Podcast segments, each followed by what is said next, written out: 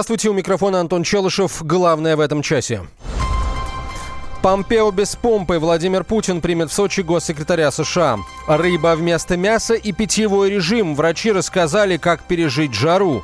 Блокада не помеха. В ДНР возобновили работу практически все предприятия. И у права на дебашира в России может появиться служба воздушных маршалов. Теперь на другие темы более подробно. Госсекретарь США Майк Помпео едет к Владимиру Путину. Один из главных вопросов повестки – контроль над вооружениями. Также будут обсуждаться Украина, Венесуэла, Иран, Сирия и Северная Корея. Уже завтра Майк Помпео будет в России и пробудет у нас три дня. Политолог Георгий Бофт о том, зачем к нам приезжает госсекретарь США и что от этого изменится. Помпео приезжает в основном за тем, чтобы поговорить э, по ситуации в Венесуэле, Вашингтон резко возражает против поддержки Москвы режима Николаса Мадуро и хочет э, добиться устранения ее из э, этой страны. Попутно будут обсуждены другие вопросы. Я думаю, что обсуждение Венесуэлы пойдет в пакете с обсуждением э, и Украины, и вопросов разоружения, и подразумеваться будут санкции, хотя обсуждаться напрямую, скорее всего, они не будут. Все понимают, что в случае отсутствия договоренности затянувшаяся пауза в санкционной политике будет прервана со стороны США. А, приезд Майка Помпео – это позитивный знак, считает директор Фонда изучения Соединенных Штатов Америки имени Франклина, имени Франклина Рузвельта Юрий Рогулев встреча это демонстрирует, что президент Трамп все-таки хочет иметь рабочие отношения с Россией, хочет обсуждать разные аспекты и международного порядка, и двусторонних отношений. Из того, что мы видим в сообщениях прессы, президент имеет серьезные виды на начало переговоров по стратегическим вооружениям. Но, возможно, там Соединенные Штаты и другие вопросы поднимут, связанные с вооружениями. Это и ракеты средней и малой дальности, и нераспространение распространения ядерного оружия и другие вопросы. Если останется время и возможности, там есть и ряд э, таких острых международных вопросов, в которых заинтересованы Соединенные Штаты. Это и вопрос денуклеаризации северокорейской части Корейского полуострова, это Венесуэла, Иран. Так что вопросов-то много. Что они успеют обсудить и с чего они начнут, то трудно, естественно, сказать. 13 мая Помпео посетит американское посольство в Москве. 14 числа он отправится в Сочи для встречи с министром иностранных дел и президентом Российской Федерации. Темы дня. Роспотребнадзор рассказал, как защититься от жары. На европейской части России установилась июньская погода. В Поволжье местами до плюс 30, в Астраханской и Волгоградской областях до плюс 33 градусов. В московском регионе прогнозируется также достаточно теплая погода до плюс 26. Продолжит ведущий специалист Центра погоды ФОБОС Михаил Леус. Минувшей ночью по территории э, южных и центральных областей Европейской России прошел активный циклонический вихрь. Редкий гость в наших широтах, циклон, сформировавшийся над акваторией Каспийского моря и называемый метеорологами Каспиец по месту своего рождения, быстро промчался от э, северного побережья Каспия к южным берегам Финского залива. На своем пути он вызывал сильные дожди, Оставшуюся часть сегодняшнего дня центральные области Европейской России продолжат ощущать влияние этого облачного вихря. Однако дождей здесь практически не осталось, они будут небольшими и пройдут лишь на северо-западе региона. А вот порывистый ветер в течение оставшейся части сегодняшнего дня э, может э, принести неприятность. Так что э, надо остерегаться слабо закрепленных и ветхих конструкций и строений, а также больных и поврежденных деревьев. Надо быть предусмотрительным, паркуя свои автомобили. Ну а температура воздуха сегодня э, будет колебаться э, в пределах плюс 19 и плюс 24 градусов. При этом в западных областях будет прохладнее, плюс 12, плюс 17 градусов. В последние дни этих продолжительных майских каникул на погоду Центра Европейской России по-прежнему будет влиять э, упомянутый мной циклон, однако на этот раз регион окажется в его тыловой части. Роспотребнадзор советует самые жаркие часы ограничивать пребывание на улице и снижать физические нагрузки до минимума. Также необходимо хорошо проветривать помещение. Одежду надевать лучше легкую, из натуральных тканей, светлой расцветки.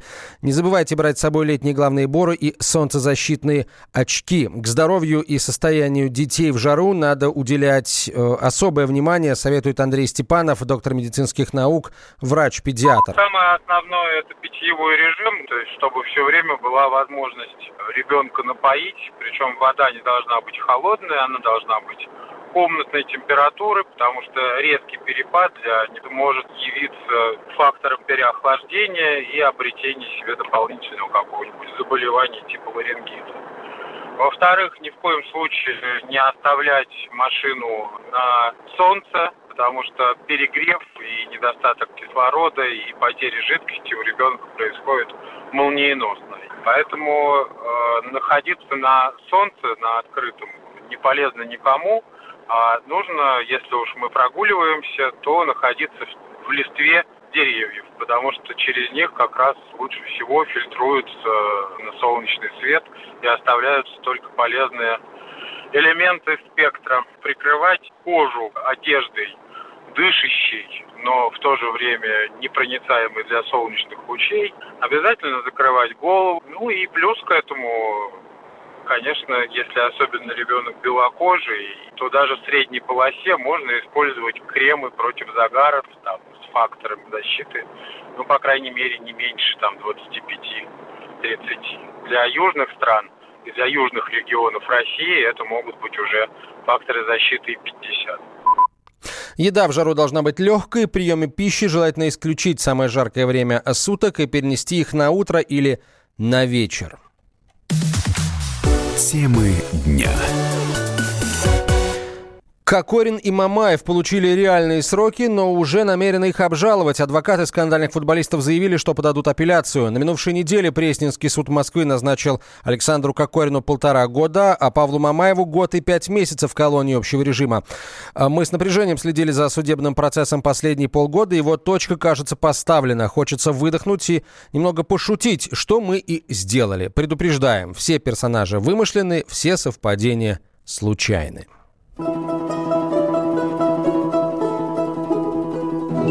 Сказ про то, как Кокоша и Мамоша ремесло меняли. Жили-были два юных молодца, успешных удальца. Огонь горит, ручей журчит, а бравые молодцы весь день мечи гоняют. Сперва ради забавы, но затем медики к молодцам стекаться стали – Уж больно Люду простому понравилось, как они шарами управляются. Кокоша и Мамоша разбогатели, купили себе валенки новые, печку в избе побелили, телегу позолоченную взяли. Ума и так не палата, от этого излишнего богатства зазнались, а позже и вовсе стыд потеряли.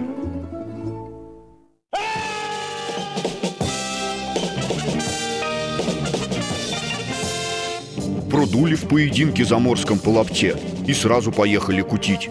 Набрали всем медовухи, упились и как кабаны. Стали слова бранные выкрикивать, да девах тискать. Не понравилось это людям.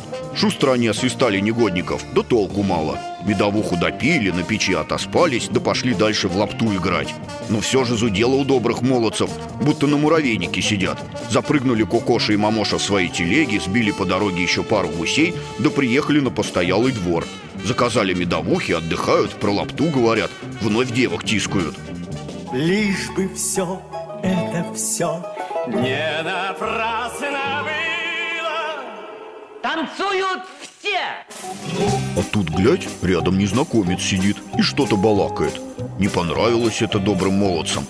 Подходят к нему и говорят. На колени, червь, молись, щучий сын, прощайся с жизнью. Чей холоп, спрашиваю? Извините, но я вас не понимаю. Ох, сущий глупый холоп. Не рассчитали силушку-то богатырскую. Как ударили незнакомца, тот так по полу и покатился. Начал горлодерить, что он знаменитый лекарь Шпак. Но не слушал мамоша, сильнее стал бить. А Кукоша для верности еще и лавкой по челу лекаря огрел. Скрутили молодца в стражнике, в темницу сыру бросили, сидят Кукоша с мамошей горуют. Тут дверь в темницу отворяется, мордастые стражники показались, шпака завели. Как увидел лекарь Молодцев, пальцами тычет, да обвинение сыплет. Три магнитофона, три кинокамеры заграничных, три портсигара отечественных, куртка замшевая, три куртки. Расстроились еще больше Кокоша и Мамоша. Баб сразу своих поспоминали, о детях заговорили. Мамоша репу почесал, вспомнил, что телега позолоченная теперь жене отойдет, так и вовсе заревел. Просидели молодцы в темнице немало. Да, хоромы-то тесные. Уж, конечно, не царские палаты.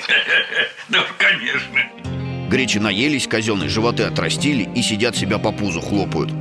Кумекают, как в большой лаптевый поединок скорее вернуться.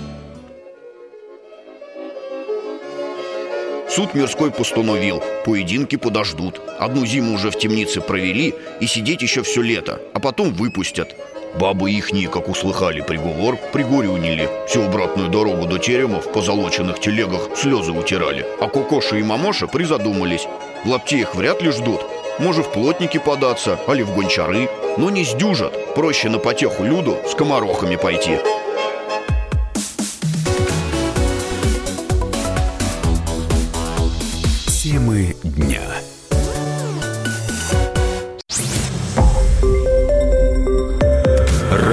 «Комсомольская правда».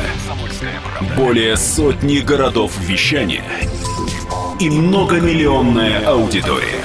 Ставрополь 105 и 7 FM. эм.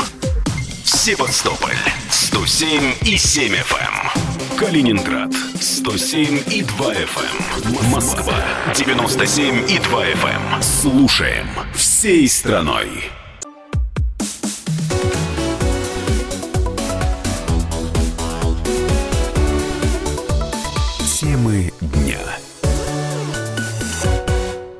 В Москве простились создателем песни «Прекрасное далеко» Евгением Крылатовым. Коллеги, друзья и поклонники пришли в Московский дом композиторов. Одними из первых на церемонию прощания прибыли актер Александр Олешко, журналист Андрей Малахов и поэт Юрий Энтин, написавший в творческом дуэте с Крылатовым более 80 песен. Директор киностудии «Союз мультфильм» Борис Машковцев назвал Евгения Крылатова мастером детской поэзии. Все запомнятся Евгения Крылатова по его фантастической музыке, которую по-моему, знают все в этой стране, все поют эти песни, и это уже какая-то часть не только музыкальной культуры, но, наверное, нашего языка. Тот случай, когда песни что-то больше, чем просто музыка и слова. Это какое-то вот поколение композиторов, которые работали как будто в малой форме, но эти песни настолько велики, они настолько самодостаточные, что, наверное, оказывают на нас не меньше и эмоциональное влияние. Сейчас мало кто умеет так писать песни, как это делает Крылатов. Народный артист России, композитор Евгений Крылатов ушел из жизни на 86-м году, 8 мая, из-за двусторонней пневмонии. Похоронят Крылатова сегодня на Митинском кладбище.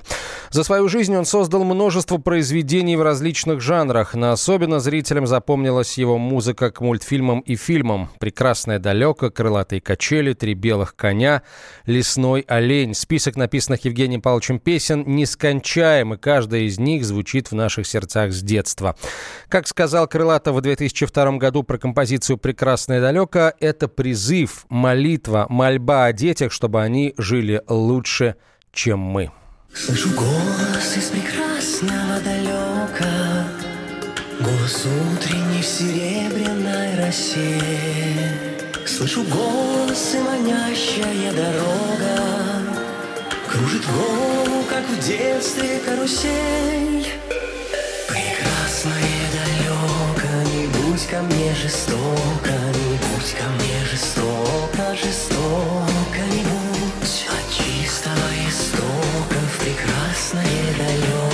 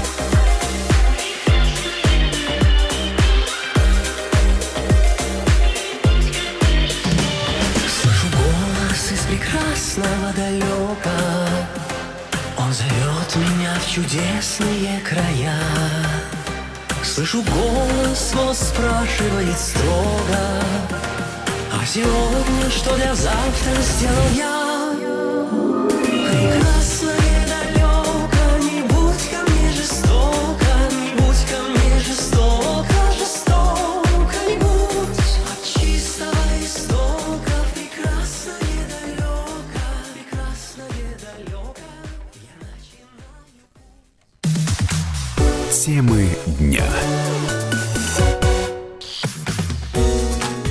Здоровый разговор с Марией Бачениной. Всем привет! Сегодня предлагаю профилактический здоровый разговор.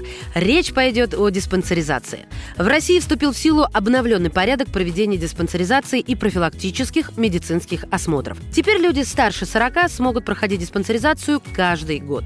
Им также будут проводить скрининги для ранней диагностики онкологических заболеваний. Для россиян от 18 до 39 лет сохранится прежняя периодичность прохождения профилактических медосмотров раз в три года. Диспансеризация останется бесплатной бесплатной и добровольной. Вы меня простите, но я уверена, что большинство из нас отмахивается от профилактических осмотров. Понимаю, но это напрасно. Цифры достаточно убедительны. Например, более половины россиян, которые прошли диспансеризацию в прошлом году, нуждаются в наблюдении у врача. И если вы еще не считаете за риски неправильное питание или малоподвижный образ жизни, то как вам то, что каждый 25-й россиянин живет под угрозой инфаркта, инсульта и других болезней кровообращения? Лечения. Не хочу никого обидеть, но именно большинство мужчин халатно относятся к своему состоянию здоровья. Уж даже не знаю, как вас убедить. Попробую напугать. Самое частое последствие, например, инсульта – это паралич одной стороны тела. Человек не может больше обходиться без посторонней помощи. Ему нужна серьезная реабилитация, которая может длиться несколько лет. Почему в нашей стране высокая смертность? Эксперты по психологии здоровья отмечают, что среди россиян распространено убеждение, будто за их здоровье отвечают врачи и чиновники, а не они сами. Из-за безответственности и нелюбви к собственному организму распространенным явлением стали депрессия, ожирение и даже инсульты помолодели. Пример примерно лет на 20. Здоровье россиян подтачивает низкое качество жизни, высокие цены на лекарства, тяжелые условия труда, неумение расслабляться и смутное понимание того, по каким законам работает человеческий организм. Именно поэтому особенно важно выкроить время, чтобы пройти обследование. Чем больше людей пройдут диспансеризацию, тем более здоровая нация будет жить в России. И если раньше в минусы диспансеризации можно было записать потерю рабочего дня, то, как говорится, мы над этим работаем. Нужно сделать так, чтобы люди не бегали между поликлиниками, а имели возможность обойти врачей в одной медицинской организации. Либо по месту работы, а если будет выявлено заболевание, получить рекомендации и продолжить лечение. И все это в свободный оплачиваемый день, который обязаны предоставить работодателю. Вот это очень существенное условие. До 20 июня Минтруд должен подготовить и представить в правительство предложение по внесению изменений в Трудовой кодекс Российской Федерации. Уже подписано постановление о возможности диспансеризации в вечернее время и по субботам. Кроме того, теперь процесс постановки диагноза по онкологическим заболеваниям продлится не более 14 дней. Профилактика – наше все. Здоровый разговор с Марией Бачениной.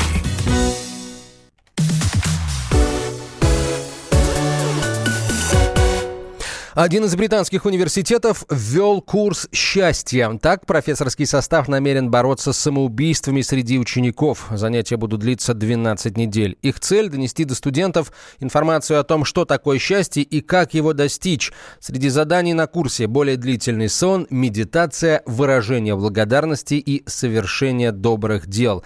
Счастье – это навык, и его полезно тренировать, заявил клинический психолог, эксперт по психологии здоровья Михаил Хорс можно научить пытаться быть счастливым. Ну, то есть абсолютное счастье бывает только, вот знаете, у людей, которые там в психиатрических больницах лежат, у них вот слюнька течет изо рта, да. Это вот абсолютно счастливые люди. Нормальный человек, здоровый психически, всегда абсолютно счастливым быть не может, но стремиться к счастью может и имеет право, и это вообще здорово, и действительно можно учиться стремиться к счастью. Это, вообще говоря, навык, его можно тренировать. Само слово «счастье», в нем угадывается два слова «сейчас» есть. Счастье – это вот такой навык радоваться тому, что есть сейчас. И когда человек благодарен за то, что он, он имеет сейчас, у него, соответственно, появляется ресурс для того, чтобы добиваться большего. Михаил Хорс также привел упражнение, которое может выполнить каждый прямо сейчас. Необходимо на листочке написать все, что вы имеете, от материальных благ до хороших отношений с близкими или исполненных желаний. Это простое действие позволит по-другому взглянуть на привычные вещи.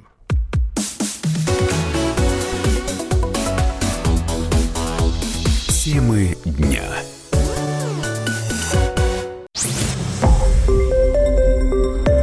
Радио «Комсомольская правда». Более сотни городов вещания и многомиллионная аудитория. Иркутск 91 и 5 FM. Эм. Красноярск 107 и 1 FM. Вологда 99 и 2 FM. Эм. Москва 97 и 2 FM. Эм. Слушаем всей страной.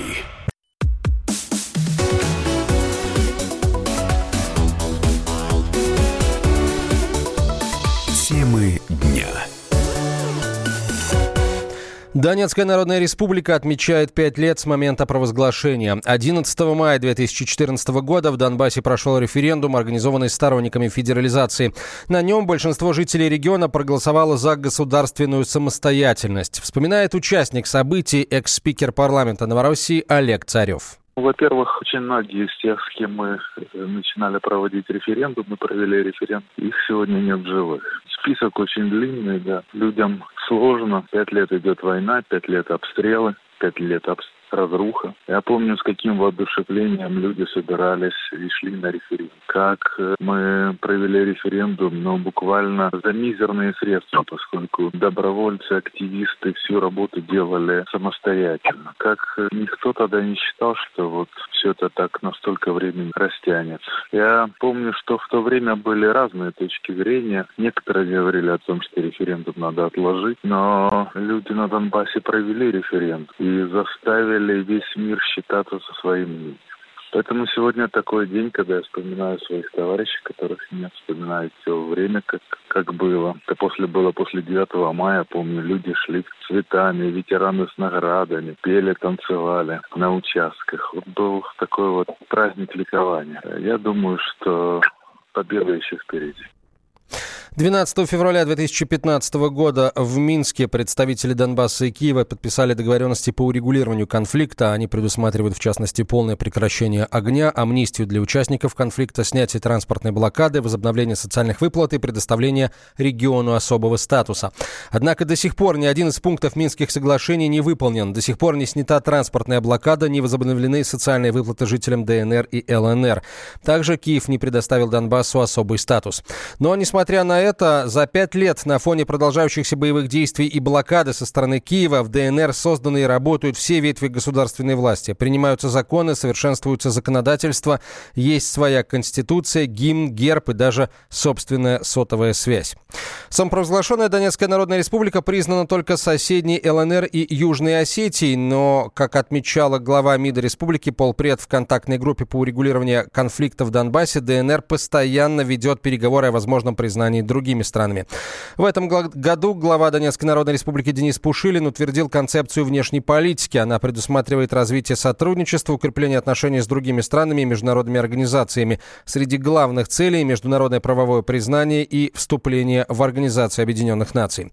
По данным МИДа, за пять лет ДНР посетили более 250 иностранных делегаций из десятков стран, в том числе из Франции, Германии, Норвегии, Италии и Бельгии. В шести странах Евросоюза открыты представительские центры Донецкой Народной Республики.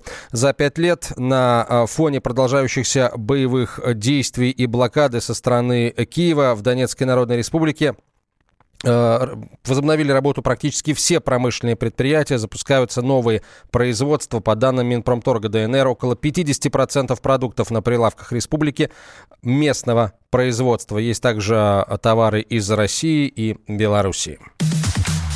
Темы дня.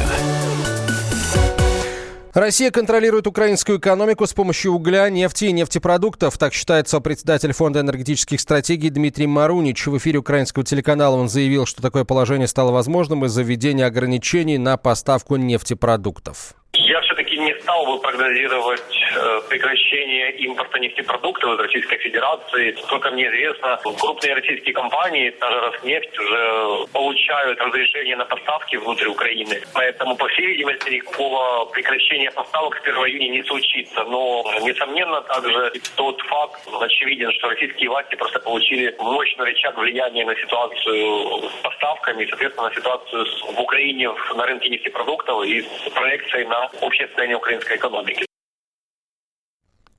А, с ним согласен ведущий эксперт Фонда национальной энергетической безопасности Игорь Юшков. Украина покупает очень много российских нефтепродуктов, и Марунич об этом и говорит, что сейчас, когда вводятся дополнительные санкции, в ответ на санкции со стороны Украины против России, было принято решение о том, что прекратить поставки нефтепродуктов, и, что очень важно, поставки жирного углеводородного газа. Это вот эта вот пропан-бутановая смесь, такие вот и красные баллоны. На Украине из-за того, что там очень дорогие нефтепродукты, бензин и дизель, там многие автомобилисты перешли на газомоторное топливо, вот как раз вот эта пропан-бутановая смесь. И поэтому для них это очень критичная, можно сказать, вещь. Здесь э, согласен, что это очень сильно влияет на всю экономику, потому что из более дорогих энергоресурсов, угля, нефтепродукты и газа, выходит и более дорогая электроэнергетика, э, электроэнергия. Она входит в состав всех продуктов, везде используется электроэнергия. Ранее премьер-министр России Дмитрий Медведев заявил, что нефть, нефтепродукты и уголь с 1 июня будут вывозить на Украину только по разрешениям. Темы дня. Российские туристы, которые отправились на майские праздники отдыхать в Шри-Ланку, не могут вернуться домой. Авиакомпания «Россия» отменила рейсы в обе страны до июля. Причина – серия терактов, которые произошли в стране в конце апреля. Деньги за билеты туристам обещают вернуть в течение месяца. Ну а чтобы попасть домой, россиянам придется покупать новые билеты на стыковочные рейсы, уже за свой счет. По разным данным, заложниками такой ситуации стали около 100 граждан России. Большинство из них ехали отдыхать уже после рекомендаций МИДа отказаться от поездок заявил вице-президент Российского союза туриндустрии Юрий Барзыкин.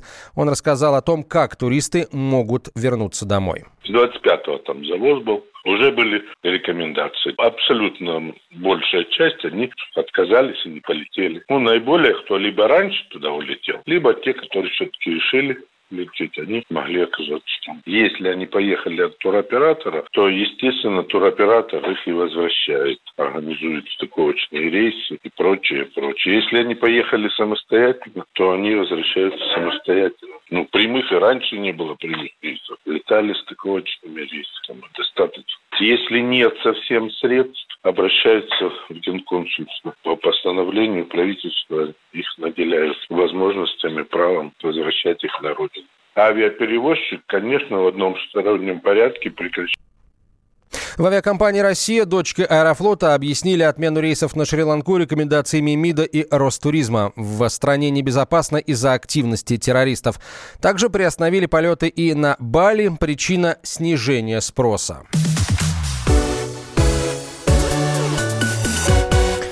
Служба воздушных маршалов все же может появиться в России. Этот вопрос обсуждается и находится в режиме проработки, сообщили им в МВД. Там считают, что присутствие полицейских во время полета на борту, цитата, несомненно, остудило бы горячие головы. Генеральный директор Международного консультативно-аналитического агентства «Безопасность полетов» Сергей Мельниченко полагает, что служба воздушных маршалов предупредит преступления на борту. С одной стороны, люди будут знать, что перед ним не только бортпроводник, который не имеет права физически воздействовать на дебашира до тех пор, пока тот не начнет себя вести агрессивно по отношению к членам экипажа и не применит физическую силу. Тогда бортпроводникам можно скрутить этого человека и обездвижить, связать и так далее. Но и, естественно, такие люди могут предотвращать более серьезные правонарушения. Не прекращаются хоть намного реже, чем в 70-е годы, но попытки угона воздушных судов не прекращают. Воздушные маршалы будут слишком дорого обходиться, заявил главный редактор журнала «Авиатранспортное обозрение» Алексей Синицкий. Невозможно достичь нигде абсолютного уровня безопасности, понимаете? Вообще нигде. Я даже не про авиацию говорю, а в целом. Уровень безопасности должен быть на приемлемом уровне. На воздушном транспорте тоже встречаются случаи воздушного хулиганства, но, понимаете, это вообще единичные случаи. Это, безусловно, плохо, но, понимаете, пытаться на все рейсы поставить, да? Вы понимаете, что у вас на одно кресло в самолете снижается снижается, и этот человек, который просто летает за счет всех остальных пассажиров и фактически получает зарплату тоже за счет всех остальных пассажиров. То есть мы просто увеличиваем стоимость воздушных перевозок. А что получается взамен, это, в общем, довольно такая вещь эфемерная, я бы сказал. Гораздо важнее было бы повысить юридическую защищенность экипажа кабинного. Эксперты вновь заговорили о службе воздушных маршалов в конце января, когда самолет, следовавший из Сургута в Москву, совершил вынужденную посадку в аэропорту Ханты-Мансийска после того, как один из пассажиров потребовал э, у экипажа лететь в Афганистан.